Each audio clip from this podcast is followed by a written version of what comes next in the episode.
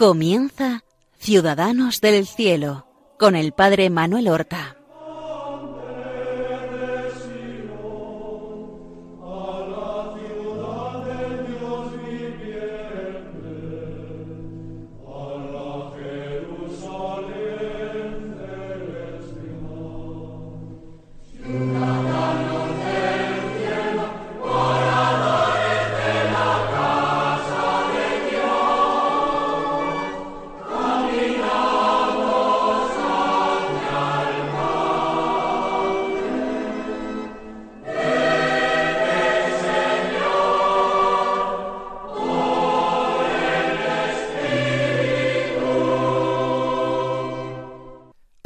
Buenos días, queridos amigos y oyentes de Radio María. Damos comienzo a una nueva emisión de nuestro programa Ciudadanos del Cielo, en el cual queremos dar a conocer a nuestros oyentes la vida y las virtudes de nuestros hermanos los santos, para que de esta manera los tengamos más cercanos, más presentes, nos convirtamos en sus amigos y de esta manera encontremos caminos de Evangelio concretos para todos los estados posibles de vida. Vamos a continuar con la narración de la vida y la consideración de las virtudes de aquel santo portero jesuita, un hermano coadjutor jesuita, segoviano, San Alonso Rodríguez, que vivió entre el año 1531, en que nació, y el año 1617, en que murió a la avanzada edad de ochenta y seis años. Este humilde hermano jesuita que había sido un hombre casado, que había tenido dos hijos, los cuales murieron todavía niño y niña siendo pequeños. Este hombre con casi cuarenta años a punto de cumplirlos ingresó en la compañía de Jesús. No lo aceptaban para sacerdote porque estimaban que no tenía estudios, formación suficiente. No querían aceptarlo como hermano porque estimaban que era algo mayor y no tenía suficientes fuerzas para emplearlas en trabajos corporales a los que se dedicaban principalmente los hermanos jesuitas. Y así, de una manera profética, el padre provincial, después de muchas insistencias, dijo admitámoslo, recibámoslo para santo. Y no se equivocó verdaderamente porque es uno de los grandes santos de la compañía de Jesús y uno de sus grandes místicos. Un hombre que no nos asusta, sin embargo, sino que nos invita continuamente a acercarnos a Él, a aprender de Él, ese camino sencillo a la santidad, un camino hecho de amor y de entrega a Jesús, de un amor también sin límites, un amor filial, entrañable y tierno a la Santísima Virgen María, a la cual él había visto en un momento en que subía hacia el castillo de Belver acompañando a un sacerdote jesuita que tenía que atender a una señora, había visto a la Virgen María confortándolo, secándole el sudor, porque él se sentía sin fuerzas para subir aquella cuesta como le mandaba la obediencia. La Virgen María a su lado. Y tenemos como un documento precioso para conocer algo de su sencilla vida, el memorial que escribió. Un relato que él escribió de su vida en varios momentos, a poco de entrar en la compañía ya con cuarenta y tantos años y después siendo ya mucho mayor, a petición o instancias de sus superiores, que estaban interesados en conocer la vida de este hombre singular, en primer lugar de este novicio tan distinto a los demás jóvenes novicios que había, y de este hombre mayor que atraía a todos, que tenía algo y no atinaban a entender el qué. Este escrito del mismo Alonso Rodríguez es el llamado memorial y nosotros lo hemos ido citando con frecuencia a lo largo de estos programas en que hemos tratado del santo hermano. En el último programa leíamos precisamente del memorial como él decía que la santidad está en el amor de Dios y al prójimo, y en la profunda humildad de corazón, y paciencia, y obediencia, y resignación, y en la imitación de Cristo nuestro Señor. Y que en ese, en ese camino, decía, escribía San Alonso, no había peligro como en otro camino de santidad que estuviese hecho de tener consuelos, de disfrutar del don de la profecía, del don de hacer milagros, del don de tener revelaciones. Que ese camino, si Dios lo quiere, pues claro que es un camino de santidad. Pero que en este otro que él el que había practicado de humildad de corazón y paciencia y obediencia y resignación, en este había menos peligros. Y continuemos aquí considerando cómo la vida de Alonso no fue fácil, no solamente por todo lo que hemos contado de su juventud, de su dramática y corta vida familiar, de la muerte sucesiva de su esposa, hijos, madre, sino que él en la compañía de Jesús también llevó una vida intensamente penitente, conforme se lo permitía su salud y sobre todo la obediencia debida a sus superiores que a veces intervenían para moderar sus rigores. Sus penitencias fueron, por tanto, muchas veces no exteriores, sino penitencias interiores. Él se mortificaba exteriormente en la comida, en el trabajo para el que nunca se resistía diciendo que estaba cansado, pero también ah, se mortificaba interiormente, trataba de mortificar su voluntad, para no hacer la voluntad suya, sino la de Dios, manifestaba a través de los superiores. Escribe en el memorial que él en las tentaciones ha sido más de doscientas veces mártir. Es decir, que le ha costado un esfuerzo heroico, un olvido de sí mismo grande el superar esas tentaciones. Digamos, por lo que se refleja en, en su memorial, que él padeció a lo largo de su vida muchos escrúpulos de conciencia. Pensaba que no había sido perdonado de los pecados de su vida pasada, que no había hecho suficientemente buenas sus confesiones o no habían sido suficientemente completas.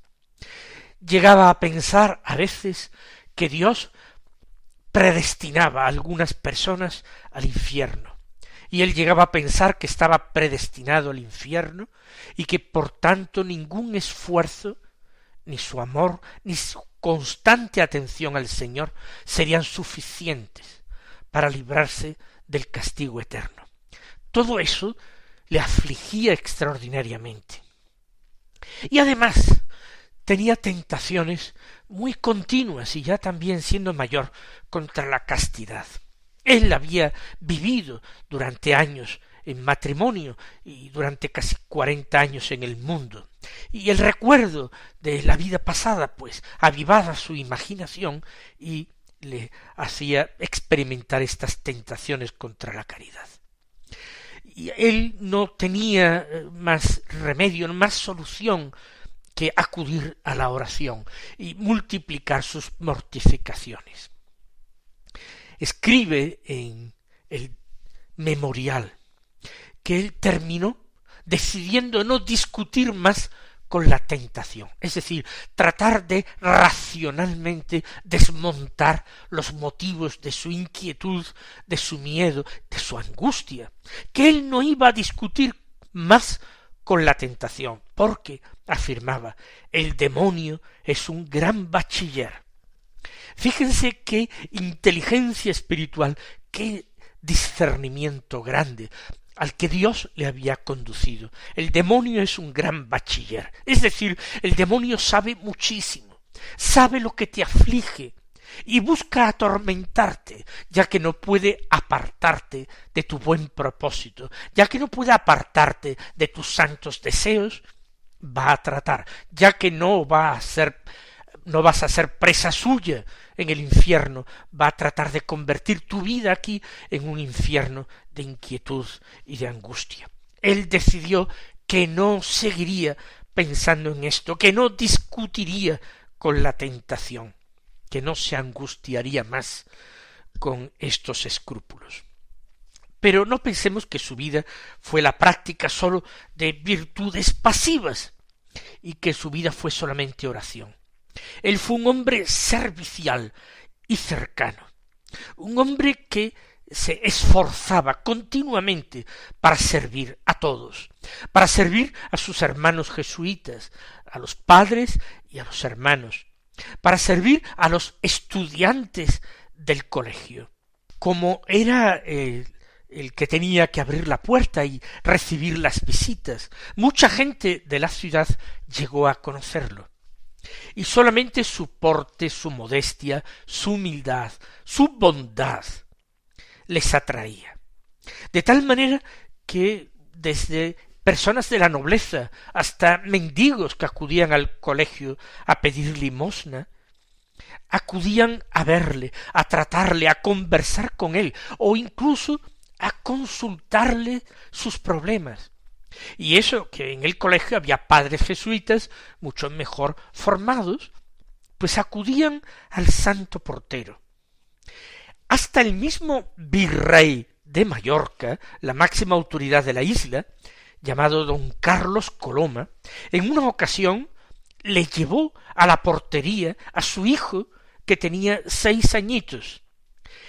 Y según dijo el virrey, era para que cuando fuese un hombre mayor, su hijo de seis años, pudiese alabarse de haber tenido por maestro a Alonso Rodríguez al menos de haberlo conocido, de haber recibido algún consejo suyo, porque aquel virrey intuía que aquel hermano un día sería reconocido como un gran santo, y quería que su hijo, aunque fuera sólo de seis años, antes de que muriese el hermano, lo conociera y recibiera alguna enseñanza.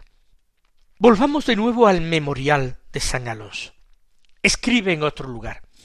Esta persona se refiere a él mismo, bien a menudo pide a Dios cuatro amores. El primero, el amor infinito de Dios. El segundo, el amor infinito de Jesucristo en cuanto hombre y en cuanto Dios. El tercero, el amor de la Virgen Madre de Dios, infinito. El cuarto, amor infinito de las almas, el cual amor de la salvación que tiene que todos se salven es tan grande que ruega a Dios muchas veces al día por ellas. Esto es una marca de la verdadera santidad, este deseo de que todos los hombres se salven. Si alguien ama a Dios como Él, pues tiene que amar a los hijos de Dios y desear que el triunfo de la redención de Jesucristo sea un triunfo extraordinario. Para todos sus compañeros jesuitas fue un maestro, en muchos de ellos influyó. Allí estudiaban muchos eh, jóvenes, adolescentes y jóvenes que se hacían jesuitas, y muchos iban a consultar con él y a discernir con él su propia vocación. Entre aquellos que trató y que se consideraron sus discípulos, hubo muchos que partieron de misioneros a distintos lugares de América y Filipinas. Pero el más famoso y canonizado fue el futuro San Pedro Claver. Pedro Claver eh, requerirá que más adelante, en un futuro próximo, hablemos de él, porque la vida del padre Pedro Claver, San Pedro Claver, es casi como una continuación de la vida de San Alonso Rodríguez. Él estuvo tres años viviendo en el colegio de Montesión como estudiante jesuita de filosofía. No era todavía sacerdote. Todavía tendría que estudiar la teología antes de ordenarse sacerdote. Pero en esos tres años, este muchacho serio, que tenía cuarenta y nueve años menos que San Alonso Rodríguez, hizo gran amistad con él. Y por consejo de San Alonso, él después de su filosofía pidió ser enviado a América guardó siempre una admiración y una gratitud inmensa hacia quien consideraba su maestro espiritual. Y tenía un escrito, un pequeño cuaderno lleno de consejos espirituales que le había dado San Alonso. Cuando él se sintió morir, Pedro Claver regaló ese texto a un noviciado para que sirviera a futuras generaciones de jóvenes jesuitas. Sin embargo, el texto terminó perdiéndose. Pero San Pedro Claver, antes de morir, tuvo la alegría de ver publicada la primera biografía de San Alonso Rodríguez. Se publicó en el año 1652, treinta y cinco años después de su muerte la publicó el padre Francisco Colín. Y un día ambos, San Alonso Rodríguez y el gran misionero de los esclavos negros en América, Pedro Claver, ambos serían canonizados por el Papa juntos en la misma ceremonia. Pero continuemos hasta terminar estas reflexiones sobre San Alonso Rodríguez. No hay mucho que decir. Su vida se fue apagando poco a poco. Recuerden que él murió ya con ochenta y seis años de edad, que es una edad avanzada hoy día y en aquel tiempo extraordinaria. En su declive y en su ancianidad sufrió mucho, con muchas enfermedades, con muchos dolores. Y lo que impresiona es ver que su muerte eh, fue vista como algo normal, tanto que en cada casa de jesuitas hay un miembro de la comunidad que es hecho historiador de la casa, para que vaya llevando una historia, una crónica de los acontecimientos que van pasando en la casa. Pues bien, cuando nuestro San Alonso murió en 1617 el historiador de la casa era el padre Pedro Blanco, y escribió por ser esta tierra de buenísimo temple, se refiere a las Islas Baleares, se refiere a Mallorca, por ser esta tierra tan buenísimo temple, no ha habido este año ninguna enfermedad de consideración en los de la casa, ¿eh? en la comunidad nadie ha sufrido una enfermedad importante. Antes, por el contrario, muy entera salud. Excepción hecha de la enfermedad de nuestro bendito hermano Alonso Rodríguez, que al fin de este año, digo, a 31 de octubre, se acabó. Por tanto, destaca la salud que tuvieron todos y lo bueno que fue el año, y luego, como de pasada, dice, bueno, todo, excepción hecha de nuestro bendito hermano Alonso, que a finales de año, y corrige precisamente a 31 de octubre se acabó. No hay más, no hay mayor comentario de este santo. Sin embargo, en la ciudad de Palma, de Mallorca, se nos dice por parte del rector del colegio que una conmoción extraordinaria que a veces grandes santos que han sido grandes predicadores, grandes doctores la han suscitado, pero que era llamativa que fuese por la muerte del portero del colegio. Este mismo padre rector del colegio, padre Mateo Marimón, deja por escrito una descripción de cómo era San Alonso Rodríguez. No se conserva de él así especialmente ningún cuadro. La estatura del hermano Alonso fue mediana y proporcionada, pero por los trabajos y enfermedades y larga vejez había muchos años, es decir, hacía muchos años que iba encorvado y con los pies arrastrando por los dolores y llagas que desde muchos años acá ha tenido en ellos, desde cuando era portero. Dice desde cuando era portero porque llevaba varios años que él no podía ya levantarse ni arrastrarse, y nos da esta noticia de que había padecido mucho en los pies, con llagas en los pies y dolores y que cuando se iba moviendo en estos últimos años se iba arrastrando y encorvado por los dolores. Sigue escribiendo el padre Marimón, porque se entiende que lo mucho que andaba en aquel oficio que tuvo de portero le causaba mucho dolor, y el hermano se holgaba de servir a Dios y cumplir su oficio y obediencia con aquel trabajo para que fuese más meritorio. Es decir, no se quejaba, obedecía a sus superiores y desempeñaba ese trabajo, con cuánto heroísmo, con cuánto amor. Queda historia, la historia de su beatificación y su canonización. El hermano Alonso ya estaba en el cielo, desde allí siguió intercediendo por todos, por sus hermanos jesuitas, por todos los hombres, particularmente por los misioneros. Cuánto él hubiera disfrutado si la obediencia le hubiera mandado a un país de misiones.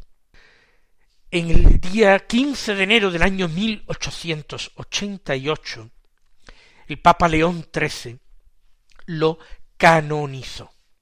En la misma ceremonia canonizó al que fue su discípulo, San Pedro Claver, y también a un joven jesuita flamenco, que había muerto siendo estudiante jesuita, San Juan Berman.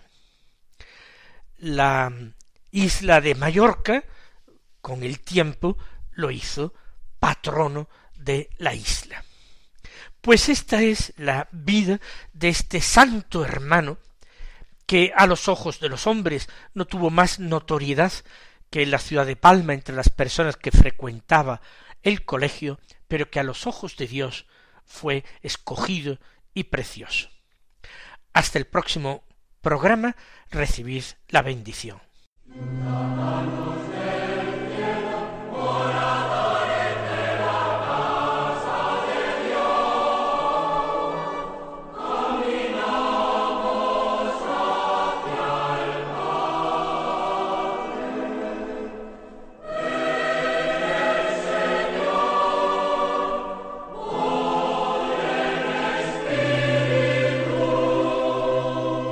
Han escuchado en Radio María Ciudadanos del Cielo con el Padre Manuel Horta.